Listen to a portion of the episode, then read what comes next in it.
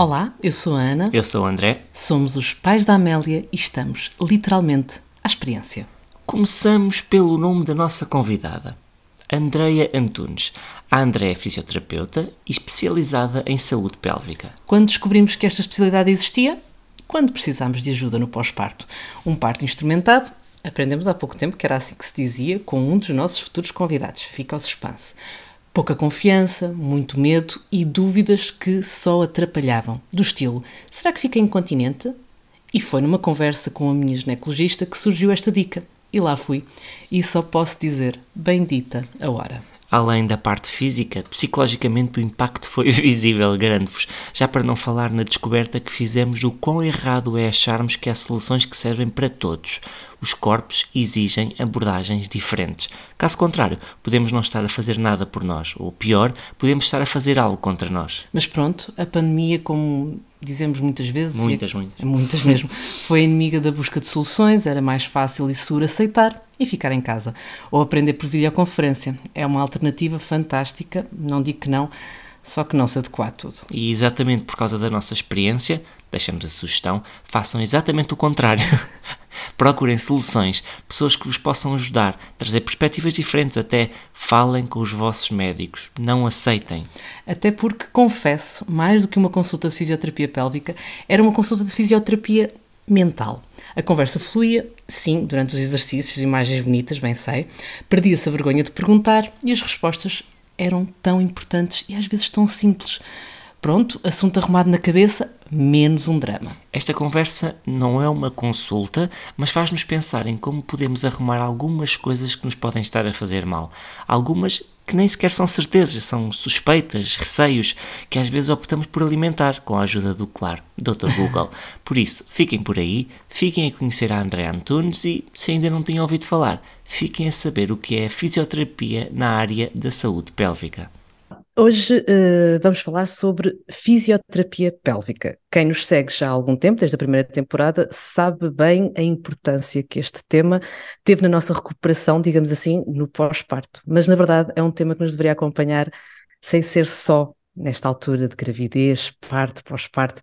Há muito para explorar nesta área e por isso mesmo chamámos até este podcast uh, a fisioterapeuta Andréa Antunes, a quem eu começo assim, muito, muito obrigada, Andreia, por esta oportunidade, mas também pela oportunidade que me deu a mim, Ana, de recuperar tanta coisa depois do choque, digamos assim, que é o, a gravidez e o parto. Muito, muito obrigada. Ora, é essa, não, não é para agradecer dessa forma, é, faz parte do meu trabalho. é com todo o gosto que estou aqui também para falar sobre este tema, Uh, e obrigada pelo convite, uh, para podermos levar esta informação que pode ser tão importante a cada vez mais uh, pessoas. obrigada. e, eu acho que queria começar exatamente por aquela pergunta básica que é o que é que é afinal a fisioterapia pélvica? Ok, então, fisioterapia pélvica ou fisioterapia em saúde pélvica, como eu o termo fisioterapia pélvica é o mais utilizado. Eu gosto de dizer em saúde pélvica precisamente até por esta questão do desfocar uh, do pélvico, porque não tem a ver só com a zona pélvica, uh, ou seja, nós não podemos olhar para a pessoa só na zona pélvica dela, temos que olhar para o todo, uh, mas basicamente será uma área de especialização da fisioterapia que vai intervir em tudo o que sejam disfunções da, do pavimento pélvico e das, dos sistemas ligados ao pavimento pélvico e às funções pélvicas, que são quais? A função urinária, a função anorretal e a função sexual. Uh, os músculos do pavimento pélvico estão envolvidos em todas estas funções e nós, fisioterapeutas especializados em saúde pélvica, temos um papel importante uh, na intervenção uh, no tratamento destas questões, precisamente por isso, porque somos os profissionais que intervêm nesta, na, na, função destes músculos tão importantes para que a função urinária, uh, e quando estamos a falar em função urinária, estamos a falar em funções de esvaziamento, uh, e de contenção e de continência, a função no retal igual e a função sexual uh, que, que, precisam destes músculos funcionais para uh, estarem bem, por assim dizer. E, e, normalmente, quando é que as pessoas. Eu tinha aqui duas questões que vão dar ao mesmo, mas que era quando é que as pessoas devem recorrer a isto e a outra era quando é que realmente recorrem? Ok, é assim, uh, no mundo ideal, uh, e, e, em algumas culturas as pessoas têm alguma noção dos seus músculos do pavimento pélvico e têm alguma noção destas contrações e relaxamentos desta estrutura. Uh, e no mundo ideal, se calhar todos nós deveríamos uma vez recorrer para percebermos, todos nós, homens e mulheres, porque há muito esta questão de pavimento pélvico ligado à gravidez e ao pós-parto, e sim, é muito importante nessa fase, mas toda a gente tem pavimento pélvico e toda a gente tem possibilidade de ter alteração na estrutura pavimento pélvico. Portanto, no mundo ideal, as mulheres, eu diria que eventualmente antes de engravidar poderia fazer sentido fazerem uma primeira avaliação que nos dá no fundo uma informação sobre o que é que é o basal delas e e, eventualmente, uh, respondendo à segunda pergunta, o que nós sentimos é que muitas vezes as pessoas só recorrem depois, ou já durante a gravidez, ou no pós-parto. Contudo, é, tem sido muito diferente uh, a procura, ou tem sido muito crescente a procura nos últimos anos, uh, e cada vez mais as pessoas recorrem e procuram numa fase prévia, e isso é muito bom, e eu acho que tem muito a ver com a quantidade de informação que já circula uh, sobre saúde pélvica, ou seja, é muito frequente alguém vir uh, ou num pré-gravidez ou num pré-menopausa uh, com a questão: eu quero só perceber como é que os meus músculos estão, porque ouvi falar nos exercícios, não sei se os devo fazer ou não, e quero, quero perceber se devo fazê-los ou se os faço bem. Há 20 anos, quando eu comecei a trabalhar nesta área, isto era impensável de acontecer e hoje em dia acontece. E isso é tão bom de ouvir, esta evolução que estamos a ter, é, é, é espetacular. É. Desculpa, Ana. Não, não, aliás, é, um bocadinho a nossa história vai ao encontro do, do que a Andrea está a descrever. Nós chegámos até a Andrea eh, por sentirmos exatamente esta questão também muito multidisciplinar, ou seja, as especialidades já comunicam entre elas e ainda uma especialidade, nessa especialidade já, eh, ok, aqui acabou a minha área de intervenção, mas perante aquilo que me está a comunicar, eu acho que deve consultar esta área de intervenção. E foi assim que eu cheguei à André, foi, lá está, através da ginecologista obstetra, uhum. perante as, aquilo que me está a comunicar, temos, temos de, de, de, abordar de outra forma. Por isso, Andréia, agora pegando.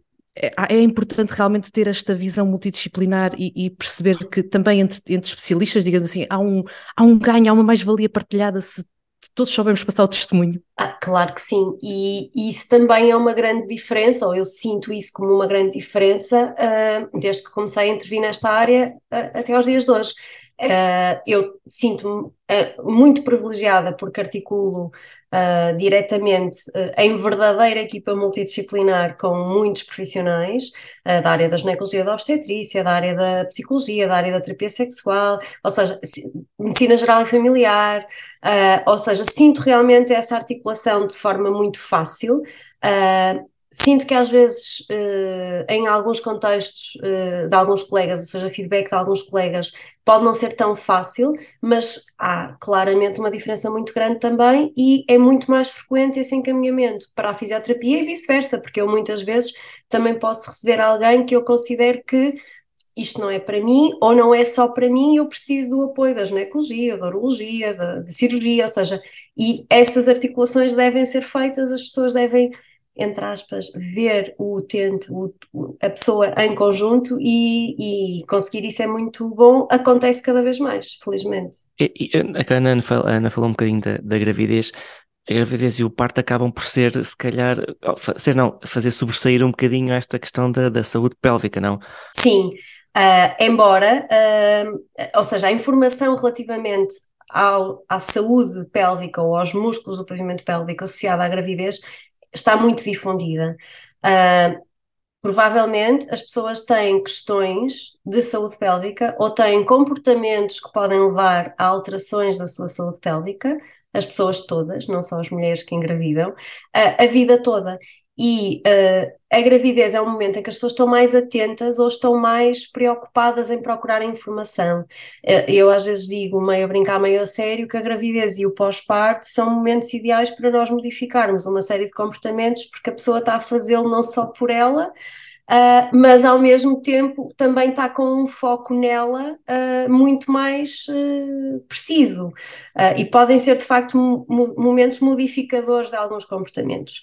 Depois existe o outro lado, que é as pessoas considerarem que as alterações da saúde pélvica, sejam elas quais forem, que tenham a ver com a parte urinária, com a parte sexual ou com a parte retal, têm a ver com o meu parto, foi por causa do parto ou foi por causa da gravidez. E nós sabemos que por vezes isso pode ser verdade, mas que muitas vezes, para não dizer na grande maioria das vezes, porque não, não posso dizê-lo desta forma, uh, as pessoas já tinham questões antes que não tinham sido identificadas ou que não eram valorizadas.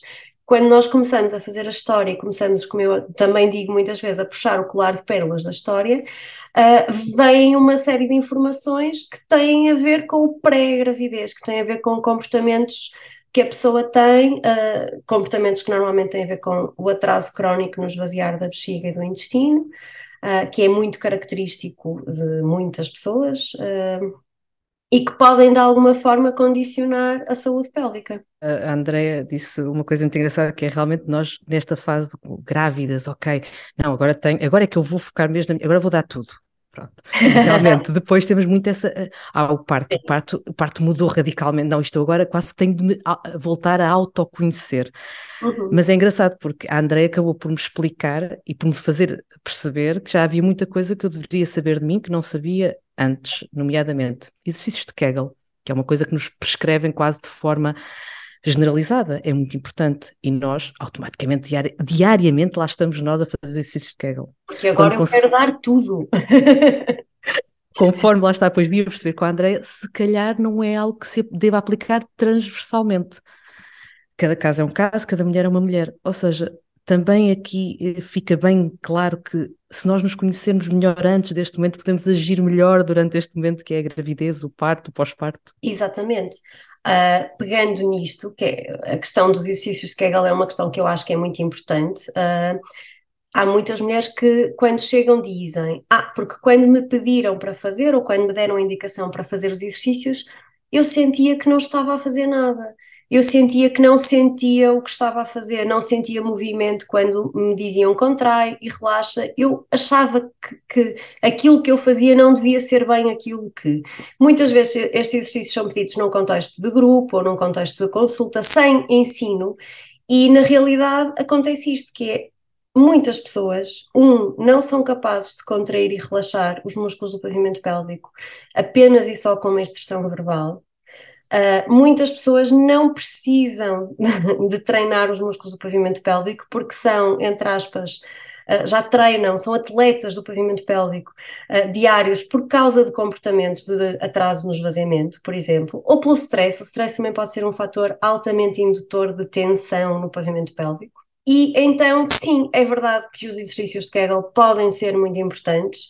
É verdade que o Sr. Kegel, uh, nos, uh, nos, anos 50, foi visionário porque pensou que os exercícios chamam-se Kegel porque foram uh, estudados por um, por um, médico obstetra, Arnold Kegel, e ele pensou: ok, posso tratar a incontinência urinária utilizando estes exercícios, o treino destes músculos, porque sabemos que estes músculos são muito importantes no suporte da uretra e no encerramento da uretra mas os, os anos 50 não são uh, iguais aos anos uh, 23. uh, ou seja, as pessoas têm vidas diferentes, uh, nem toda a gente precisará, e mesmo que a pessoa precise, aquilo que é o programa de treino não deveria nunca ser um chapa 5 para toda a gente. E infelizmente isso ainda continua a acontecer. Ou seja, ao fim destes 20 anos em que eu trabalho nesta área, continua a haver muito uh, a indicação por si só, sem qualquer avaliação prévia dos exercícios.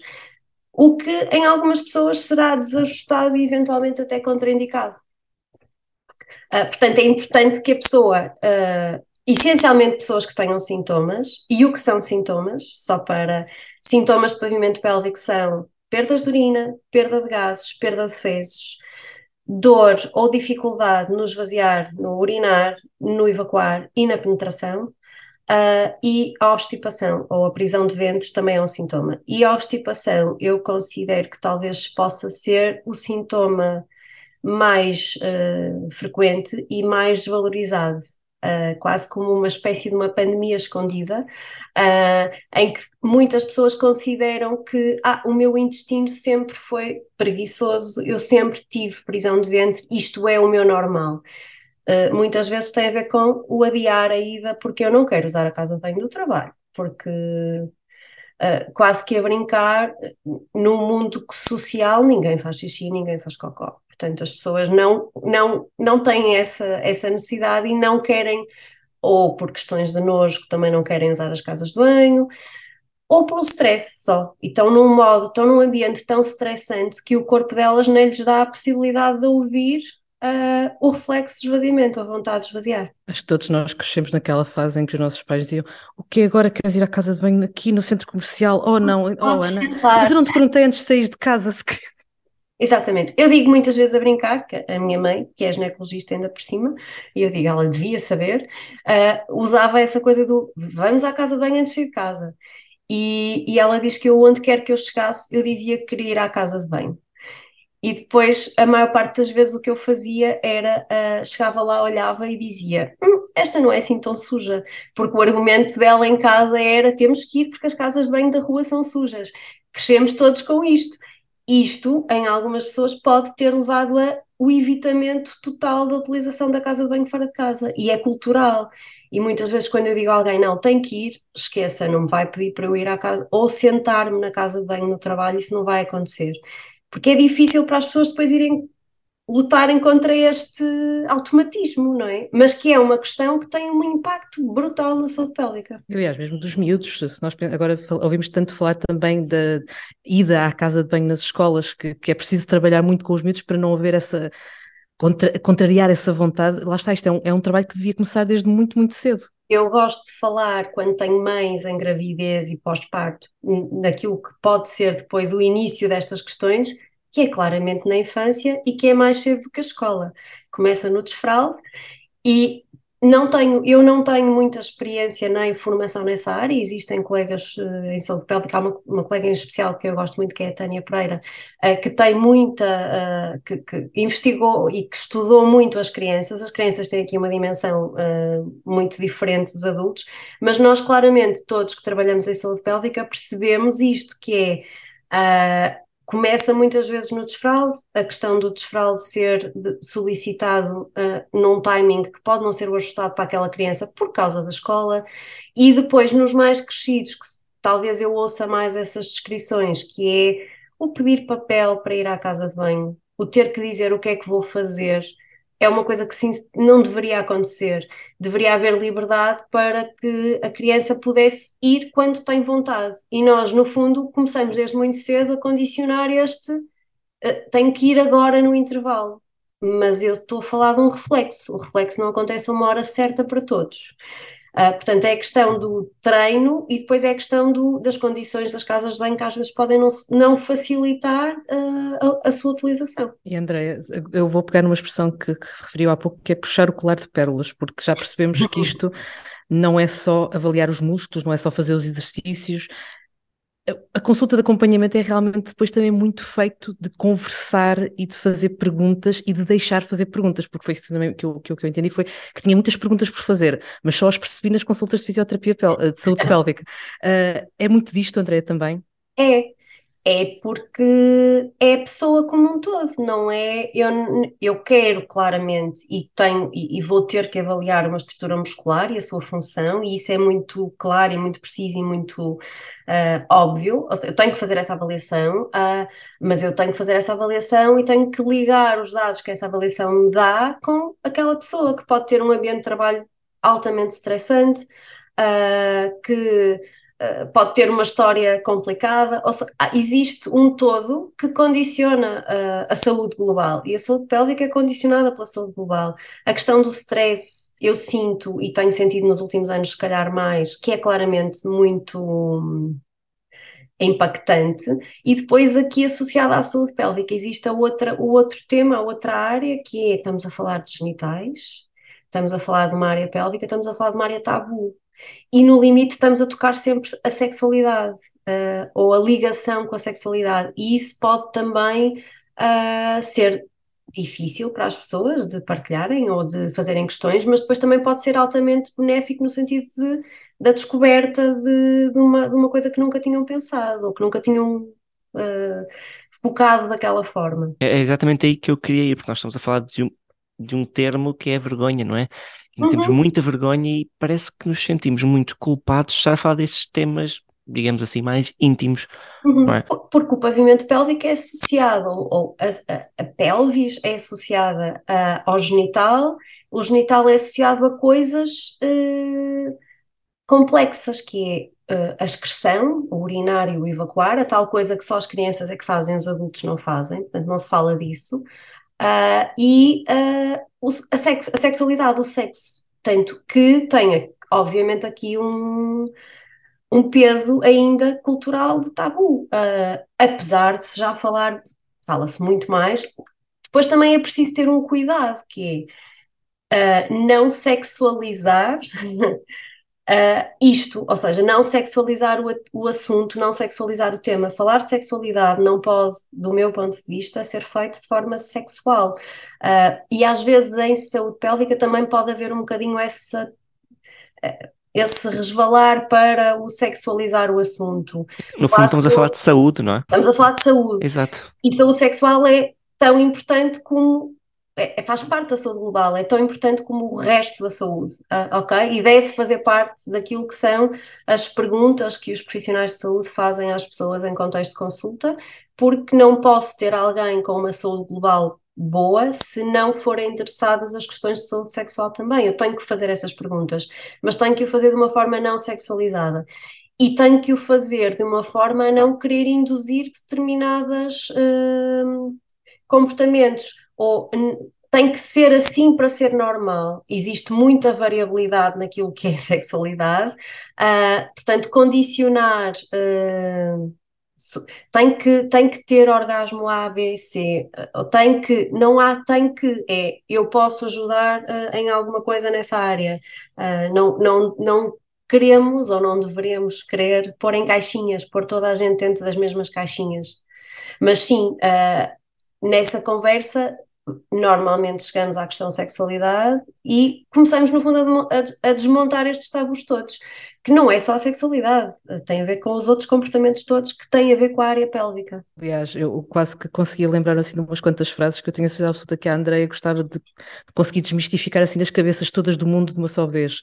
Não é normal haver dor, ou não, por favor, não deixem de ir à casa de banho quando têm vontade. Eu, porque lá está, porque era tudo mais fácil, não? Era, era assumir que a dor não é uma coisa normal, mas culturalmente as mulheres ouvem isso.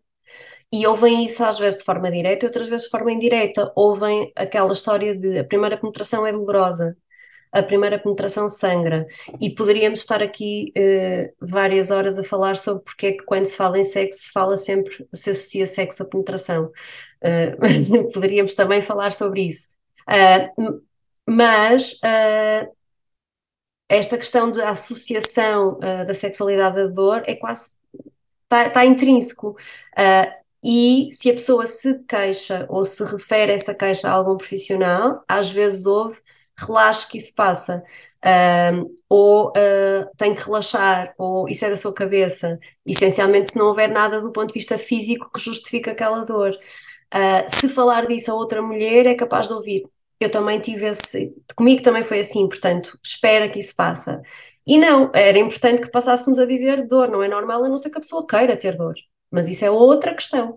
Uh, portanto, uh, dor não é normal, adiar a ida à casa de banho não é normal, uh, o orgasmo não é obrigatório, o sexo não tem que ser penetrativo, Portanto, sim, haveria muitas coisas uh, que, que, poderíamos uh, tentar fazer tipo assim hashtags e passar a usá-los diariamente para ver se conseguíamos modificar um bocadinho. Porque não é, as pessoas não pensam nisto, é uma coisa que está intrínseca naquilo que é a, a, informação cultural que vai passando. E às vezes nem apetece pensar, não é? Quer dizer, ah, não, lá está, é mais fácil até para a própria pessoa se calhar aceitar. Porque é tabu, porque é tabu. E às vezes quando as pessoas tentam procurar ajuda também não encontram logo respostas e isso pode, pode ser... Um, quando a pessoa que tem dor procura ajuda e as primeiras respostas que tem são de normalização daquela dor, de desvalorização daquela queixa, depois é muito mais difícil a pessoa continuar na busca da ajuda. Um, isso é, é, é, Os profissionais de saúde deveriam tentar que isso não acontecesse. Portanto, eu tenho que ser empática com as queixas da pessoa.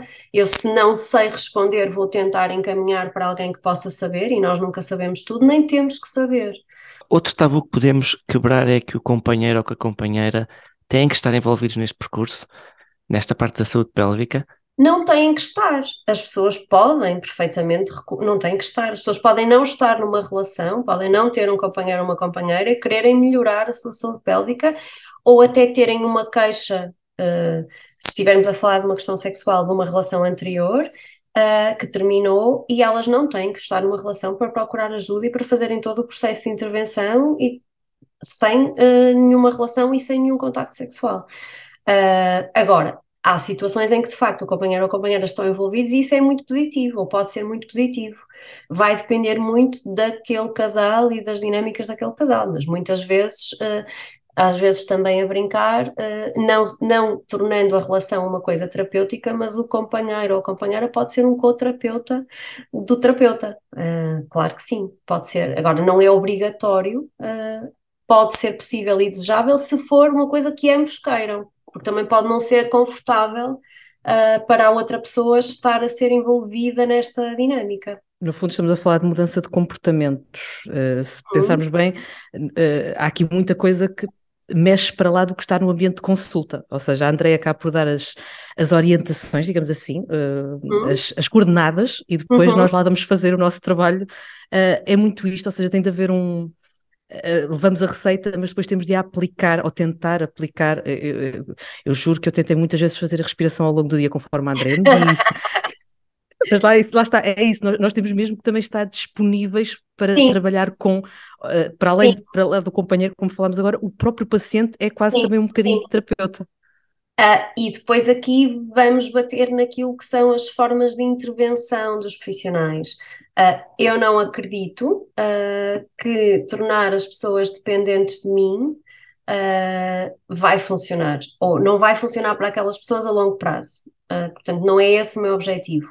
E isto implica uma responsabilização da pessoa, porque não faz sentido a pessoa vir ter comigo X vezes e não modificar nada daquilo que nós, em conjunto, identificamos como uh, triggers para aquela situação. Um, o meu papel é ajudar, encaminhar e orientar, dar estratégias, mas essas estratégias têm que ser postas em, em prática pela pessoa e, às vezes, a pessoa não está na altura certa para o fazer. Porque às vezes a pessoa não tem motivação e a motivação não, não é só intrínseca, depende de inúmeros fatores. E está tudo bem, não tem que ser naquele momento. Às vezes acontece isso, que é, eu não consigo fazer o que me pede, eu não estou a ser capaz. Ok, está tudo bem. Pode não ser a altura para, ou pode precisar de mais tempo para, e eh, isso não significa nem que a pessoa está a falhar, nem que o terapeuta não é bom terapeuta, significa que aquele não é o momento correto para. O que eu acho que não faz sentido é tornar a pessoa de facto dependente de. Ou seja, eu não vou tratar ninguém. Uh, eu, não, eu, eu posso utilizar estratégias que facilitem o processo de melhoria de uma condição, mas eu não vou, eu não poder não estar nas minhas mãos. Uh, e não é esse o mindset mais frequente, ainda há muito aquela coisa de eu vou a um sítio e alguém vai fazer alguma coisa e eu vou ficar bom. E às vezes pode ser um choque também quando a gente explica que não, 20% eh, da responsabilidade é minha, 80%, 80% é sua, eu estou aqui para ajudar eh, e para facilitar o processo, mas não, o poder não está nas minhas mãos. André, normalmente quando nós começamos a chegar ao fim, nós saltamos, uh, soltamos sempre a carta do kit SOS. Fazemos quase sempre isso nas nossas conversas. Eu queria voltar aqui a soltar e a perguntar se há forma de cuidarmos melhor da nossa saúde pélvica. Há. Uh, há, há forma, a forma de prevenirmos questões de saúde pélvica é respeitarmos o nosso corpo, ouvirmos o nosso corpo. Uh, eu acho que a gestão de stress uh, claramente é importante, muito importante e muito desvalorizada. Uh, aliás, até chega a haver quase que um preconceito com tudo o que tem a ver com saúde mental, e a saúde mental claramente condiciona a saúde pélvica. e eu gosto de dar esta imagem. Imaginem que o nosso cóccix, ou seja, a ponta da nossa coluna, é a nossa cauda. E com a noção de que todos os músculos do pavimento pélvico, ou seja, os tais músculos responsáveis pelas funções urinária, anorretal e sexual, têm uma ligação direta ou indireta ao cóccix, o que é que nós fazemos ao nosso cóccix quando andamos ansiosos, estressados, com medo?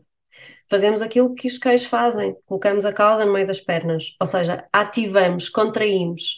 Se nós vivermos permanentemente em stress, em agitação, se não tivermos momentos de baixar a, a, a guarda, calma, eu vou estar em permanente ativação muscular. Isso pode ser um trigger para alterações da saúde pélvica. E depois eu diria que as questões do atraso crónico no esvaziamento um, da bexiga e do intestino são uh, extremamente frequentes, uh, extremamente normalizadas como uh, situações uh, banais. É muito frequente alguém dizer que a minha bexiga é muito forte porque eu esvazio de manhã quando saio de casa e ao fim do dia quando chego a casa.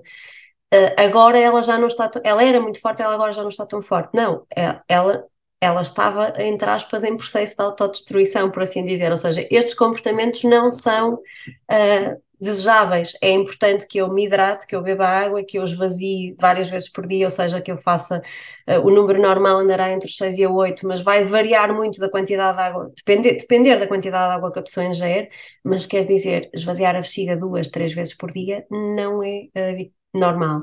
Ter vontade de evacuar e estar fora de casa e pensar, hum, eu vou adiar e logo faço, quando chegar a casa, também é, uma, é um comportamento que pode não ser importante. Portanto, eu diria que nesse kit de SOS teria que estar a gestão de stress e o respeito pelos reflexos fisiológicos básicos. Uh, neste caso em específico, esvaziar a bexiga, esvaziar o intestino.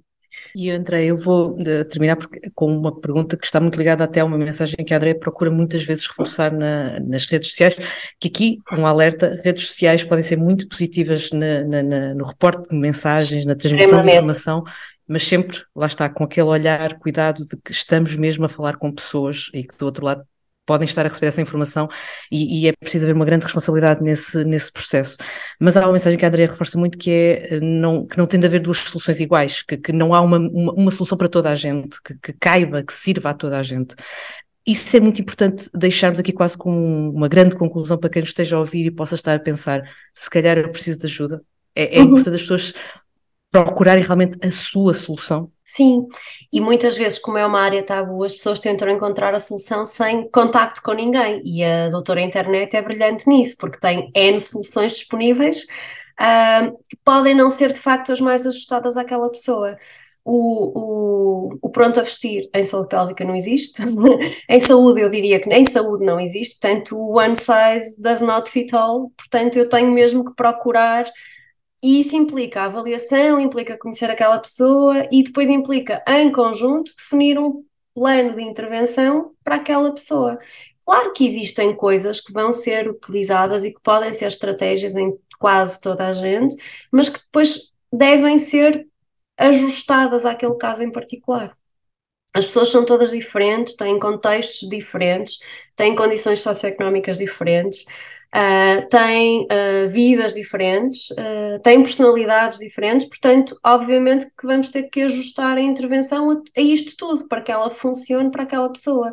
E sim, achando que preciso de ajuda, devo procurar ajuda e não entrar no plano chapa 5 uh, isto trata isto. Não, uh, nós não tratamos sintomas nem doenças.